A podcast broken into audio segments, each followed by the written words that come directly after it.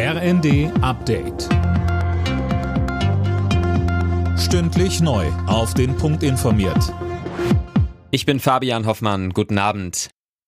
Finanzminister Lindner hat von seinen Kabinettskollegen grünes Licht für seinen Haushaltsentwurf für das kommende Jahr bekommen. Ab dann soll die Schuldenbremse wieder eingehalten werden. Aus der Opposition kommt Kritik. Die Union beispielsweise spricht von einem Schönwetterhaushalt. Fraktionsvize Matthias Mittelberg sagte im ZDF. Dieser Haushalt ist wie ein Kartenhaus. Die wirtschaftlichen Daten, die zugrunde gelegt werden, sind von April und Mai, die Steuerschätzung und die wirtschaftlichen Erwartungen. Wir müssen jetzt schon davon ausgehen, dass die Dinge nicht so eintreten, wie die Daten sind, auf denen der Haushalt beruht.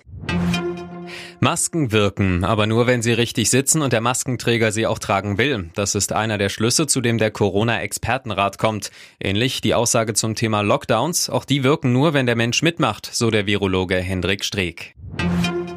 Die steigenden Gaspreise sollen nach dem Willen der Bundesregierung alle Gaskunden gleichermaßen zahlen, so steht es laut Medienberichten in einem Gesetzentwurf. Damit sollen die Versorger gestützt werden, die Gas am Weltmarkt gerade teuer einkaufen müssen, weil Gas aus Russland ja wegfällt. Thomas Engelke vom Verbraucherzentrale Bundesverband sagte im ZDF, wenn es so eine allgemeine Umlage gäbe, dann würde das zwar für einige Verbraucher die absoluten Preisspitzen nehmen und reduzieren, aber in der Summe würde das für alle Endverbraucher trotzdem gleich sein. Das heißt, die Energieanbieter würden die Großhandelspreise vollständig an die Endverbraucher, also auch an die privaten Haushalte durchreichen.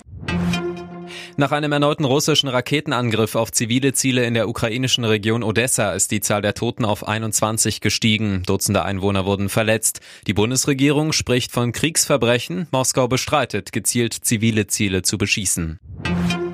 Ein Dreivierteljahr nach dem Referendum für die Einführung der Homo-Ehe in der Schweiz haben die ersten gleichgeschlechtlichen Paare den Bund fürs Leben geschlossen. Die Schweiz ist eines der letzten Länder Europas, das die Homo-Ehe eingeführt hat.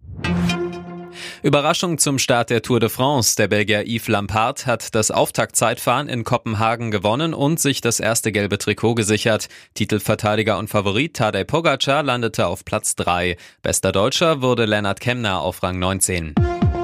Alle Nachrichten auf rnd.de